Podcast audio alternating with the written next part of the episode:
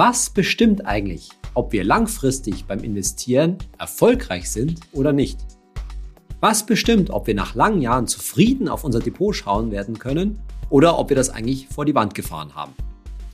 Die einen würden wahrscheinlich sagen, naja, die richtigen Aktien auszusuchen, die richtigen Titel, die richtigen ETFs womöglich. Andere würden sagen, naja, das richtige Timing musst du haben. Du musst zu niedrigen Kursen einkaufen und zu möglichst hohen Kursen wieder verkaufen. Und die Erfahreneren würden wahrscheinlich sagen, Asset Allocation. Es geht da vor allen Dingen darum, wie du dein Geld richtig verteilst, aufteilst zwischen riskanten Anlagen und sicheren Anlagen. In der heutigen Folge wollen wir uns das mal ein bisschen genauer anschauen. Was ist eigentlich meiner Meinung nach der wichtigste Erfolgsfaktor beim Investieren? Und so viel schon mal verraten, er hat ganz wenig damit zu tun, wie viel du übers Investieren weißt. Ich bin Saidi von Finanztipp. Willkommen zu meiner neuen Folge von meinem Podcast Geld ganz einfach. Bei Finanztipp sind wir der Meinung, Finanzen kannst du selbst. Und wir zeigen dir wie. Ja, ich freue mich, dass du wieder meinen Podcast hörst. Meine kleine Sommerpause ist vorbei. Jetzt kann es wieder losgehen mit meinem Podcast Geld ganz einfach. Und ich freue mich schon auf ein paar Folgen, die wir jetzt machen, eigentlich rund um das Thema Psychologie. Denn jetzt in den nächsten Folgen wird es weniger darum gehen, was ich dir an Wissen vermitteln kann, was du wissen musst, welche Regeln, welche Bedingungen du kennen solltest, um jetzt zum Beispiel zu investieren, um die Entscheidung Immobilie oder Aktien treffen zu können, sondern eigentlich will, ich dich ein bisschen mitnehmen und ein bisschen Introspektion durchführen. Das heißt, dass wir gemeinsam mal ein bisschen in uns reinschauen, in uns reinleuchten und mal ein bisschen in uns reinhören auch, wie wir eigentlich so ticken. Denn das ist meistens noch viel wichtiger fürs Investieren, für den Umgang mit Geld und viele andere Dinge, als das, was in unserem Kopf wirklich vorgeht. Vielleicht hast du gerade erst mit dem Investieren begonnen, vielleicht ist das aber bei dir auch schon ein wenig länger her, vielleicht bist du schon sogar ein alter Hase. In jedem Fall Denk mal dran zurück, erinnere dich mal, wie das ganz am Anfang für dich war. Da hast du dich wahrscheinlich erstmal mit Wissen vollgesogen. Du hast diesen Podcast vielleicht hier gehört. Du hast dir vielleicht auf YouTube Videos angeschaut. Du hast dir vielleicht ein Buch dazu gekauft. Du hast mit Freunden darüber gesprochen. Du wolltest erstmal jede Menge wissen. Zum Beispiel, was ist ein ETF? Wo richte ich mir am besten ein Depot ein? Wie funktioniert das mit der Steuer? Welche Art von ETF soll man eigentlich nehmen? Wie kann das dann im Alter mit dem Auszahlen laufen? Und so weiter und so weiter. Und wenn du dich vielleicht mit Freunden darüber unterhältst, die eben noch keine großen Investoren sind, die sich vielleicht da noch gar nicht dran herangetraut haben, dann ist das doch vielleicht so auch das Bild, das man von dir als Investor und von Leuten, die investieren, von außen so hat. Das sind nämlich meistens werden die Leute als Nerds angesehen. Als Leute, die sich total gut auskennen mit dem ganzen Thema Börse, mit dem ganzen Thema Aktien und Investieren und so weiter. Das ist so ein bisschen der Blickwinkel von Leuten, die da eben noch an der Seitenlinie stehen. Und so läuft übrigens auch der politische Diskurs, wenn es nämlich um dieses ganze Thema Investieren, wir brauchen mehr Aktien in Deutschland geht. Nämlich, da geht es dann nämlich um das Thema Finanzbildung. Wir brauchen mehr Bildung in diesen Geldangelegenheiten. Wir brauchen mehr Wissen, das vor allen Dingen an junge Leute vermittelt werden muss. Und an der Stelle wird es jetzt schon ein bisschen schwierig für dich vielleicht, denn das, an der Stelle ist gefragt, dir mal den Spiegel vorzuhalten. Gefällt dir das nicht auch? Gefällt uns das allen nicht ein wenig auch, als solcher gesehen zu werden? Als der Typ, der es besser weiß als andere, als der Nerd, der sich eben gut auskennt, der auch weiß, wie der Hase läuft an der Börse, der vielleicht auch in der schwierigen Phase das dann eben aufgrund seines Wissens richtig machen wird. Geht es nicht darum, um das Thema Smartness. Smarter Typ, smarte Anlegerin auch zu sein, sich zu sagen zu können, ich bin an der Stelle eben auch smarter als andere. Aber ist das wirklich so? Gehört zu dem ganzen Thema Investieren wirklich so viel Smartness, so viel Wissen, so viel Klugheit dazu? Naja, das Motto meines Podcasts hier, Geld ganz einfach, ist definitiv nein. Denn so schwierig ist das ja eben nicht. Was machst du denn, wenn du mit dem Thema Investieren anfängst? Es reicht doch völlig, dir ein paar Podcast-Folgen hier von meinem Podcast anzuhören, dir vielleicht ein paar Videos auf YouTube anzuschauen. Also dann Depot aufmachen, geht umsonst, geht online, relativ einfach. Dann schmeißt du einen ETF da rein, machst einen Sparplan über vielleicht 10% deines Einkommens da rein und dann lässt du das laufen. Und wenn du mutig bist, dann wirfst du noch ganz grob gesagt mal die Hälfte von deinem flüssig verfügbaren Vermögen, die Hälfte von deinem Geld hinterher. Fertig. Und dann liegen lassen. Buy and hold. Für den, mindestens die nächsten 15 Jahre. Haben wir jetzt schon gelernt. Ganz ehrlich, so viel Smartness, so viel Klugheit, so viel Wissen ist da gar nicht nötig. Und was ist dann angesagt? Ich habe es gerade schon angedeutet, nämlich das große Warten, die große Geduld. Einfach mal nichts tun. Für die nächsten 10 Jahre, die nächsten 15 Jahre, vielleicht die nächsten 20 Jahre. Und das ist gar nicht so einfach, das mit dem Warten und dem Nichtstun. Es gibt ein ziemlich gutes ich finde sogar fast geniales Finanzbuch von Morgan Housel. Das heißt The Psychology of Money, also die Psychologie des Geldes. Und in diesem Finanzbuch schreibt Housel über andere Finanzbücher, von denen es ja bekanntermaßen sehr, sehr viele gibt. Das Wichtigste von allen Finanzbüchern, das sollte genau eine Seite haben. Und auf dieser einen Seite ist der langfristige Chart der weltwirtschaftlichen Entwicklung, der natürlich langfristig trotz aller Schwankungen eben nach oben geht, wie so ein ETF eben, der ist abgebildet. Also ein Chart, der immer nach oben geht und darunter steht nur eine Zeile, die wichtigste Regel. Shut up and wait. Halt den Mund und warte einfach. Vielleicht regt sich bei dir jetzt so etwas wie ein bisschen Widerstand gegen das, was ich da sage. Weil du sagst, naja, gut und schön, aber ich habe in der Vergangenheit ja durchaus schon Entscheidungen getroffen, Anlageentscheidungen, die ich aufgrund meines Wissens getroffen habe. Also ich habe einen ETF-Sparplan eingerichtet, habe den erhöht, habe vielleicht auch einmalig Aktien oder ETFs gekauft und das habe ich ja aufgrund dessen getan, was ich wusste. Da lautet meine Gegenfrage, naja, das, was dabei letztendlich rauskam, jetzt nach einiger Zeit, der Erfolg in deinem Depot hoffentlich, wie viel hatte der wirklich mit deinem, mit dem zu tun, was du gewusst hast? Wie viel war der wie viel wusstest darüber, wie sich deine Anlage wirklich entwickeln würde? Wie viel wusstest du darüber? Nobelpreisträger Robert Schiller, der hat eine Untersuchung gemacht mit dem Titel The Role of Luck in Success. Der beschäftigt sich mit den beiden Erfolgsfaktoren Luck, also Glück, und Skill, also Können, Fertigkeit und damit letztendlich Wissen von Anlegern. Und dabei untersucht er, wie weit der Anlageerfolg oder auch Misserfolg übrigens von Anlegern auf das zurückzuführen ist, was sie ursprünglich mal wussten. Und zwar zum Zeitpunkt, als sie die Anlageentscheidung eben getroffen haben. Mit anderen Worten, wie weit das auf den ursprünglichen Plan, auf die ursprüngliche Anlagestrategie zurückzuführen ist und wie weit es einfach ein Stück weit auch eben nur Glück oder Zufall war. Und es stellt sich natürlich heraus, wenig überraschend, dass die Rolle des Faktors Luck, die, der Zufalls- oder Glücksfaktor, zumindest wesentlich größer ist, als wir uns das selber in aller Regel eingestehen. Warum ist auch ganz klar. Wir wollen natürlich, wie wir es vorhin schon mal gesagt haben, nach außen hin gerade eher als derjenige oder diejenige dastehen, die eben smart ist, die das durch Skill gemacht hat, die durch das gemacht hat durch das, was wir wissen. So wollen wir uns nach außen hin beschreiben und so fertigen wir auch gerne unsere Selbstbeschreibung an. Es ist viel leichter, wenn wir uns selbst sagen können, ich hab's doch gewusst, als sich selbst tatsächlich einzugestehen, hm, ich habe einfach nur Glück gehabt. Die Gründe, warum wir Erfolg oder auch Misserfolg haben, die finden wir oft im Nachhinein. Ex-Post-Rationalisierung heißt das dann in der Wissenschaft. Und dabei, bei diesem Finden von Gründen im Nachhinein, da ist es für uns als Menschen oft ganz schwer zu akzeptieren, was, was alles mit dem Thema Zufall, mit dem Thema Glück zu tun hat. Denkst du dir gerade, das Ganze bringt dich irgendwie nicht weiter? Worauf will der Saidi denn eigentlich raus? Dass das alles einfach nur mit Glück und Zufall zu tun hat? Dann bräuchte ich ja irgendwie gar nichts machen. Nee, darauf will ich natürlich nicht raus. Sondern es gibt durchaus eben einen Erfolgsfaktor, der auch sehr viel mit dir selber zu tun hat, der du auch selbst sehr weit bestimmen kannst, der aber ganz wenig eben mit dem Thema Wissen, Skill, Knowledge, also Wissen und Können zu tun hat. Sondern es geht wieder um das, was wir vorhin angesprochen hatten, was auch bei Hausel eben heißt, shut up and wait. Es geht um das Wait, um das Warten, um die Geduld, um das lange Ausharren über die Jahre und Jahrzehnte, eben sein Depot nach dem Motto Buy and Hold durchzuhalten. Und dabei liegt der Erfolgsfaktor eben viel weniger im Kopf als vielmehr im Bauch. Es ist eine ganz andere Qualität gefragt. Nicht so sehr Smartness, das was wir im Kopf haben, als vielmehr, dass wir ruhig im Bauch sind. Ruhig das lange Warten eben auszuhalten. Anders gesagt, der wichtigste Erfolgsfaktor für dein Depot über die nächsten Jahrzehnte, das prophezei ich heute, ist, wie viel Coolness du mitbringst und bewahren kannst. Coolness, der wichtigste Erfolgsfaktor beim Investieren.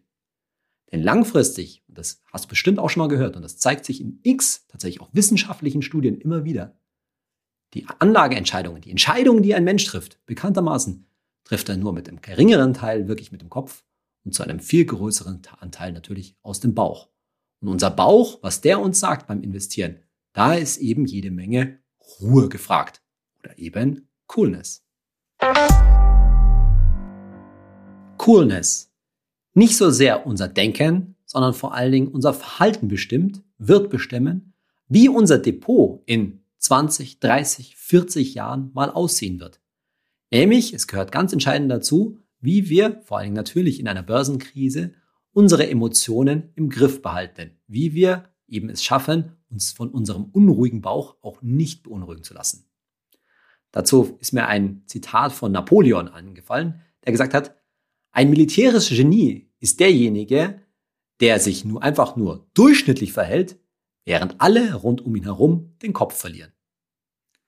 Das mit der Coolness, das ist eben keine einfache Sache. Es ist eben nicht so einfach, nicht den Kopf zu verlieren. Es ist nicht so einfach, sich nicht von Panik anstecken zu lassen, wenn nämlich man ins Depot schaut und da Verluste sieht, momentane Buchverluste, rote Zahlen sieht im fünfstelligen und sechsstelligen Bereich. Und das kann dir mit einem ordentlichen ETF-Depot irgendwann mal durchaus blühen. Wenn ein ETF-Depot einen hohen fünfstelligen Wert hat, irgendwann mal einen sechsstelligen Wert hat, ja, dann kann das in einer Börsenkrise eben durchaus mal, sagen wir mal ganz grob, um die Hälfte runtergehen. Und dann stehen da auf einmal vielleicht minus 40.000 rot in deinem Depot, vielleicht später mal irgendwann jenseits deiner 50er minus 100.000 Euro. Und da ist es dann eben nicht so leicht, dass man nicht kalte Füße bekommt, dass man nicht anfängt zu schwitzen und dann den größten Fehler wahrscheinlich von allen macht, nämlich genau in so einer schlimmen Phase zu verkaufen, weil man weitere Verluste vermeiden möchte, weil du dir denkst, oh Gott, bevor das jetzt komplett wertlos wird, bevor ich das ganze Geld, die ganzen schönen Verlu Gewinne, die du ja aufgebaut hast über die Jahre, komplett verlierst, steigst du aus und kommst womöglich nicht mehr zurück. Dieses Verhalten, wenn nämlich rund um einen herum quasi die Welt scheint unterzugehen, wenn man auf seinem Handy zum Beispiel so einen Hagel von Push-Notifications bekommt, was gerade wirtschaftlich oder sonst wo auf der Welt gerade mal alles schief läuft, dabei die Ruhe zu bewahren, das ist eben keine kleine Qualität. Und das ist auch nicht etwas, was man irgendwie gering schätzen möchte, dass man sich sagt, na ja, da fehlt es jetzt eben an einem großen Wissen, an einem großen Know-how, das man aufgebaut hatte. Nee, nee. Es geht eher um die Erfahrungen, die man über die Zeit gemacht hat und vor allen Dingen sich selbst richtig einzuschätzen, dass du lernst, mit deinen Emotionen, wenn es mal drunter und drüber geht, richtig umzugehen und eben nicht zu schnell auf Verkaufen zu klicken. Um noch einmal auf den Anfang deines Daseins als Investor zurückzukommen, ja, am Anfang, da war die ganze Sache mit Aktien und ETFs und dem neuen Depot ja total spannend. Was passiert da eigentlich? Wie kauft, macht man so einen ETF-Sparplan? Oh, jetzt ist da tatsächlich mal Geld drin. Das ist das womöglich sogar schon mal gestiegen. Jetzt hat man ganz relativ schnell vielleicht mal fünf Prozent Gewinn gemacht, was man ja irgendwie auf einem in Zinsen angelegten Geld, da würde man Jahre dafür brauchen. Also am Anfang ist das total spannend. Aber vielleicht hast du die Erfahrung auch schon gemacht, vor allen Dingen, wenn du jetzt schon länger meinen Podcast hörst, dass das mit dem Spannendsein sich schnell erledigt hat. Das Investieren, gerade klassisches passives Investieren, Buy and Hold mit ETFs, dass es auf die Dauer ziemlich langweilig wird. Denn da passiert einfach nicht so wahnsinnig viel. Und dann ist es auch verständlich, dass du sagst, also irgendwie hatte ich mir das vielleicht ein bisschen anders vorgestellt. Es ist nicht so leicht, da nur sozusagen abwarten an der Seitenlinie zu stehen.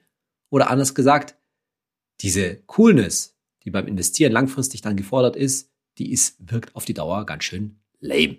Sie ist einfach, es ist ein bisschen lame, so passiv zu investieren, sich zu sagen, ich tue da jetzt einfach nichts. Aber der Punkt ist, mit Aktien und mit Aktien-ETFs, da ist so vieles kontraintuitiv. Da ist so vieles ganz anders, als man das sich ursprünglich mal gedacht hatte. Es ist irgendwie lame, aber es ist eben cool, lame zu sein. Oder auf einer anderen Art gesehen, wieder Leute, die sich nicht so viel mit Aktien beschäftigen oder die vielleicht sogar sich sehr viel damit beschäftigen und Daytrading machen, die sagen, naja, Aktien und so, das ist total spannend. Das geht jeden Tag rauf und runter, jeden Tag eine neue Herausforderung, jeden Tag höre ich da was Neues im Radio, wenn ich nicht, mich nicht so viel damit beschäftige. Aber eigentlich, wenn ich es richtig behandle, wenn ich es richtig damit umgehe, so wie ich es dir vorschlage, dann sind Aktien eigentlich total langweilig. Sie sind nicht spannend, sondern sie sind langweilig. Oder nächster kontraintuitiver Punkt. Für viele Leute, da wirkt die ganze Aktiensache, der ganze, die, das ganze Börsengeschehen total kompliziert. Da muss man total viel Fachwissen mitbringen. Da beschäftigen sich hervorragend ausgebildete Leute in Banken und so weiter damit. Das muss wirklich eine eigene Wissenschaft für sich sein. Aber wie schon hier öfter gesagt, wenn du dir ein paar Folgen von diesem Podcast angehört hast oder ein paar Videos von mir geschaut hast oder auch von anderen Anbietern, dann wirst du feststellen, nee, so wahnsinnig kompliziert ist die ganze Geschichte nicht. Sie ist natürlich ganz einfach. Man macht einen ETF-Sparplan auf den weltweit anliegenden ETF. Fertig. Mehr braucht es doch eigentlich gar nicht mehr.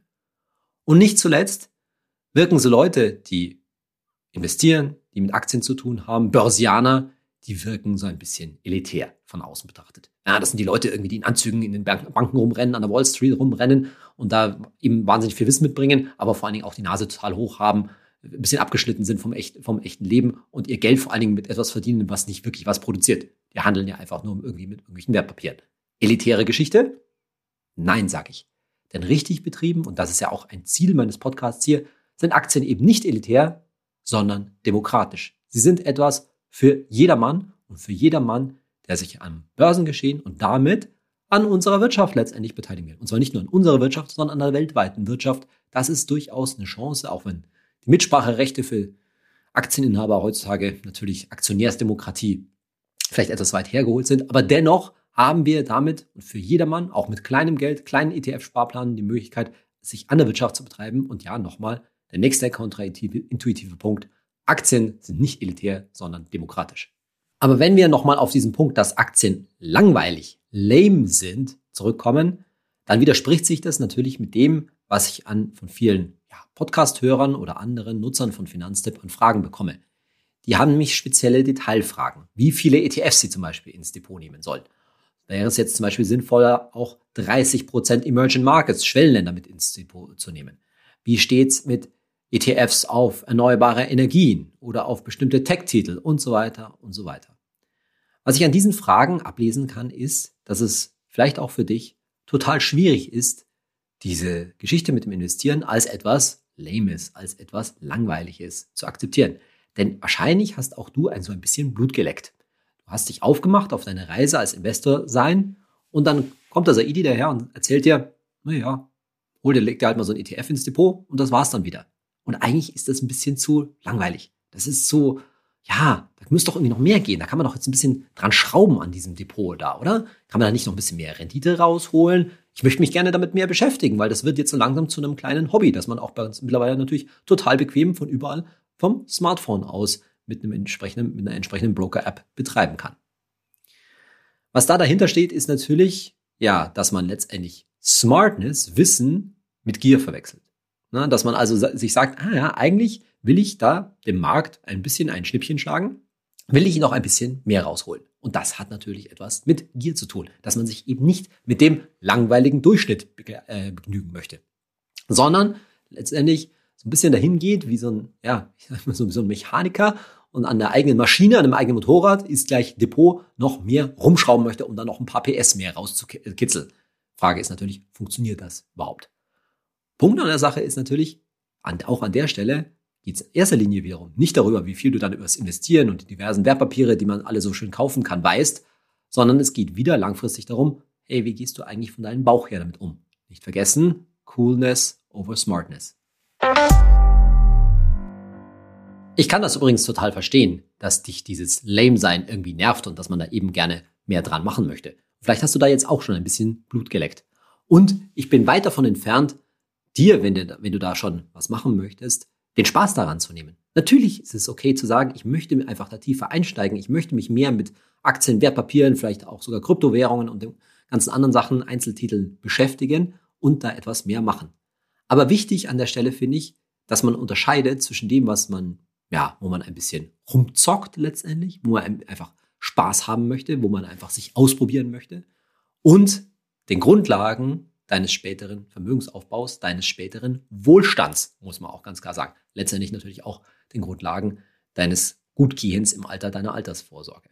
Und deswegen, wenn du sagst, ja, ich möchte da weitermachen, mir reicht das einfach nicht mit dem einen langweiligen Welt-ETF, der da vor sich hindümpelt, dann würde ich dir raten, mach das, mit dem dich ausprobieren, mit dem, ja, ich sag's ganz deutlich, mit dem, Speku äh, mit dem Spekulieren, aber trenne das Spekulieren vom Investieren.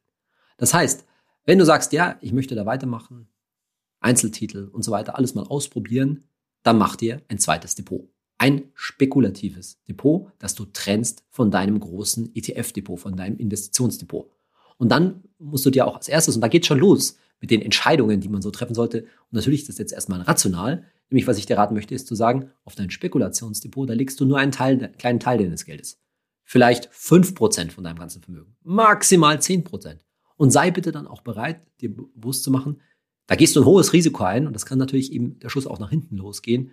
Du musst bereit sein, das Geld, das du dort auf diesem spekulativen Depot hast, notfalls sogar komplett zu verlieren. Aber bitte getrennt von den 90, 95, 97 Prozent deines, äh, deines Geldes, deines investierten Geldes, du solltest ja natürlich auch noch einen Notgroschen auf dem Tagesgeld haben, die auf diesem langfristigen ETF-Depot liegen. Und der, das bleibt bitte langfristig auch unangerührt, bleibt da einfach liegen. Und auf dem anderen Depot kannst du dann nach Lust und Laune traden, zocken, hin und her machen und so weiter. Und damit hast du diese zwei Ziele voneinander getrennt. Und letztendlich, ja, in absoluten Euro musst du dich auf diesem Spekulationsdepot natürlich mit kleineren Brötchen zufrieden geben.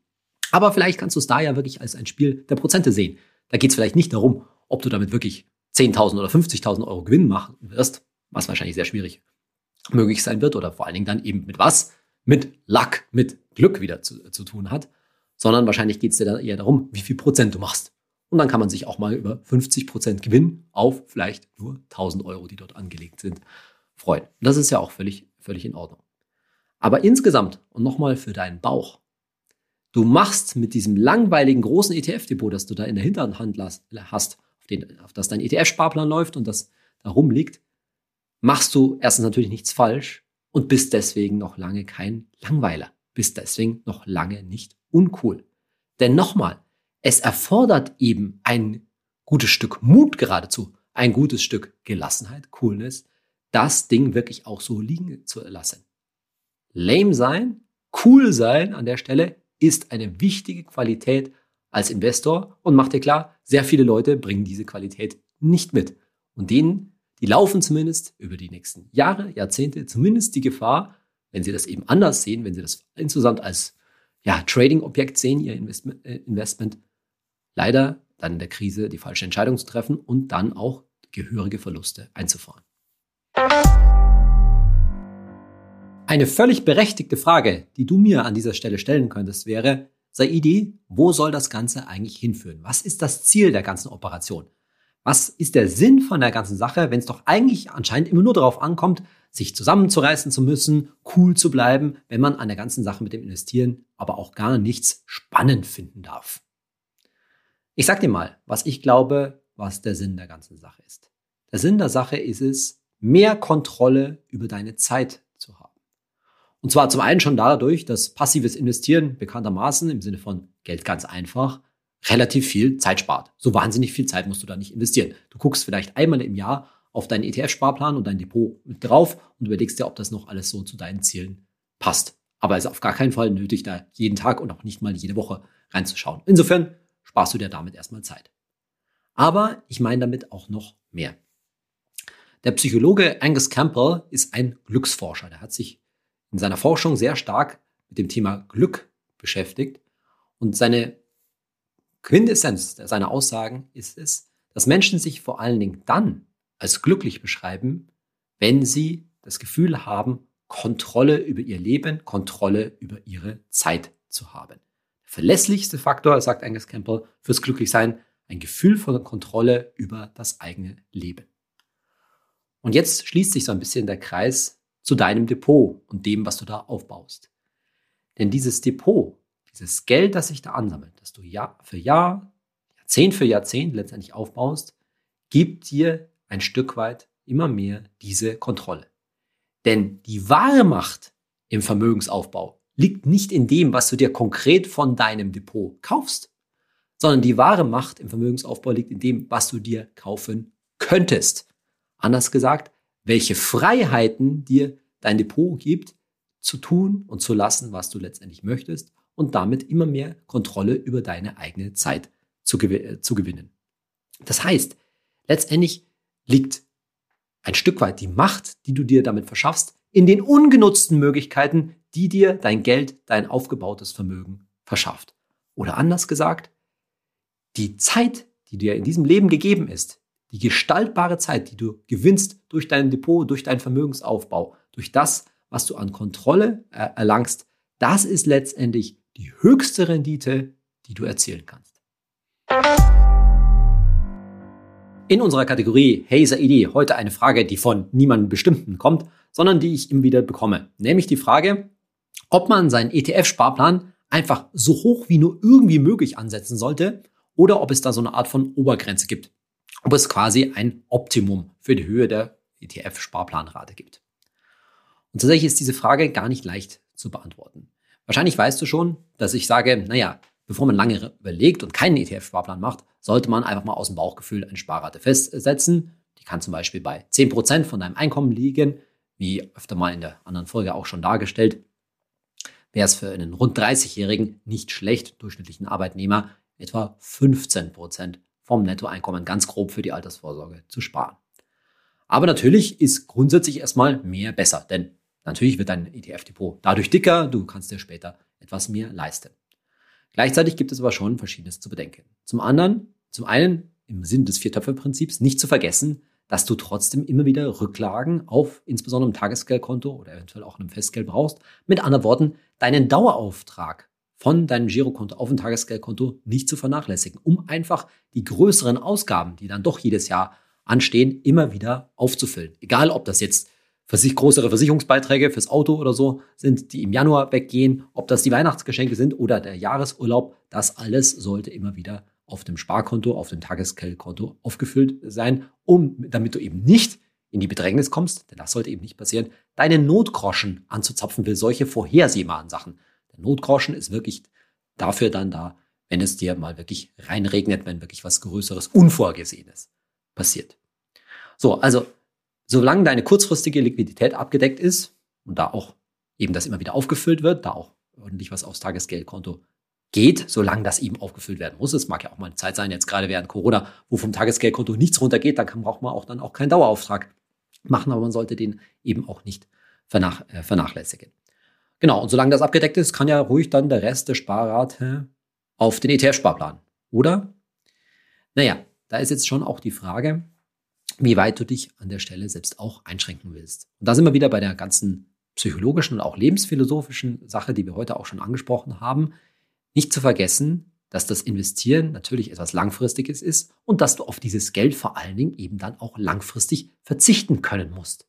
Und das ist, glaube ich, manchmal habe ich so ein bisschen das Gefühl in unserer heutigen Zeit, wo gerade auch junge Menschen nicht die besten Entscheidungen manchmal treffen, denn die haben richtig Lunte geleckt, Blut geleckt, was das Thema Investieren angeht und buttern da jetzt richtig ordentlich Geld rein. Und ich bin mir manchmal nicht so sicher, und das kannst du dich eben auch fragen, ob sie sich wirklich klar gemacht haben, dass es keine gute Idee ist, da jetzt Geld reinzustecken, von dem man eben nicht sicher weiß, ob, dass man, ob es, man es die nächsten 15 Jahre nicht braucht. Denn es kann ja auch mal sich am Leben was ändern. Ein großer Umzug kann auf einmal an, anstehen, Umzug ins Ausland, Anschaffungen oder man entscheidet sich dann plötzlich doch in ein paar Jahren ein Auto zu kaufen, ganz zu schweigen von dem ganz großen Plan Immobilie, von dem ich ja schon immer wieder gesprochen habe. Und deshalb ist es schon ratsam, nicht auf Teufel komm raus, den letzten Penny jetzt noch zu investieren. Aber klar, wenn du in der guten Situation bist, dass du zum Beispiel nur eine sehr niedrige Miete zahlen musst, dass du einfach von deinen Fixkosten her nicht so gut aufgestellt bist und du es relativ leicht schaffen kannst, auch 30, vielleicht 40 oder sogar die Hälfte deines Geldes wegzusparen und zu investieren, na dann go for it. Dann spricht natürlich nichts dagegen, solange diese Entscheidungen eben gut überlegt sind. Und vor allen Dingen, das ist schon etwas, was ich dann wirklich jedes Jahr, mindestens jedes Jahr mal überprüfen würde. Und wenn sich da irgendwelche Veränderungen in der Zukunft abzeichnen, wenn eben doch der Gedanke kommt, ja, ich, ich würde ja gerne, ich würde gerne ohne Auto auskommen, aber es geht einfach nicht. Oder hm, ich dachte, ich bleibe hier, aber vielleicht verändere ich mich doch beruflich und dann muss ich in eine Großstadt umziehen und dann liegen dann auf einmal ganz andere Ausgaben an. Naja, dann ist es wahrscheinlich zu dem Zeitpunkt spätestens angebracht, den ETF-Sparplan auch ordentlich runterzufahren und dann auch wieder einen Dauerauftrag aufzunehmen, um entsprechend Tagesgeldkonto, das vielleicht so ein bisschen stiefmütterlich behandelt worden ist, zum Beispiel wieder aufzufüllen. Also lange Rede, kurzer Sinn, da gibt es nicht die einheitliche und die optimale Prozentzahl sozusagen für jedermann, sondern es hängt natürlich von deinen Lebensplänen ab, auch von dem Risiko, das du äh, eingehen willst und immer wieder sich klar zu machen, jeder Euro, der da reinfließt, der sollte für 15 Jahre mindestens dort liegen. Und das ist schon 15 Jahre eine lange und für viele auch nicht so leicht absehbare Zeit. Du hast also in der heutigen Episode gehört, was für wichtige emotionale Qualitäten man auch als Anleger, als Investor mitbringen sollte und dass das mit der Coolness voraussichtlich über die nächsten Jahre und Jahrzehnte eben keine Kleinigkeit ist und auch keine Qualität, die man irgendwie gering schätzen sollte. In der nächsten Folge machen wir weiter mit diesem Psychologie-Thema, denn in der nächsten Folge wollen wir mal etwas daraus beleuchten, was aus diesen emotionale, äh, emotionalen Qualitäten oder auch fehlenden emotionalen Qualitäten folgt, nämlich Anlagefehler. typische Anlagefehler, die nicht nur Deutsche, sondern überall auf der Welt gerne gemacht werden und wie du die natürlich auch vermeiden kannst. Ich hoffe, du hörst auch bei der nächsten Folge wieder mit rein. Bis dahin, dein Saidi. you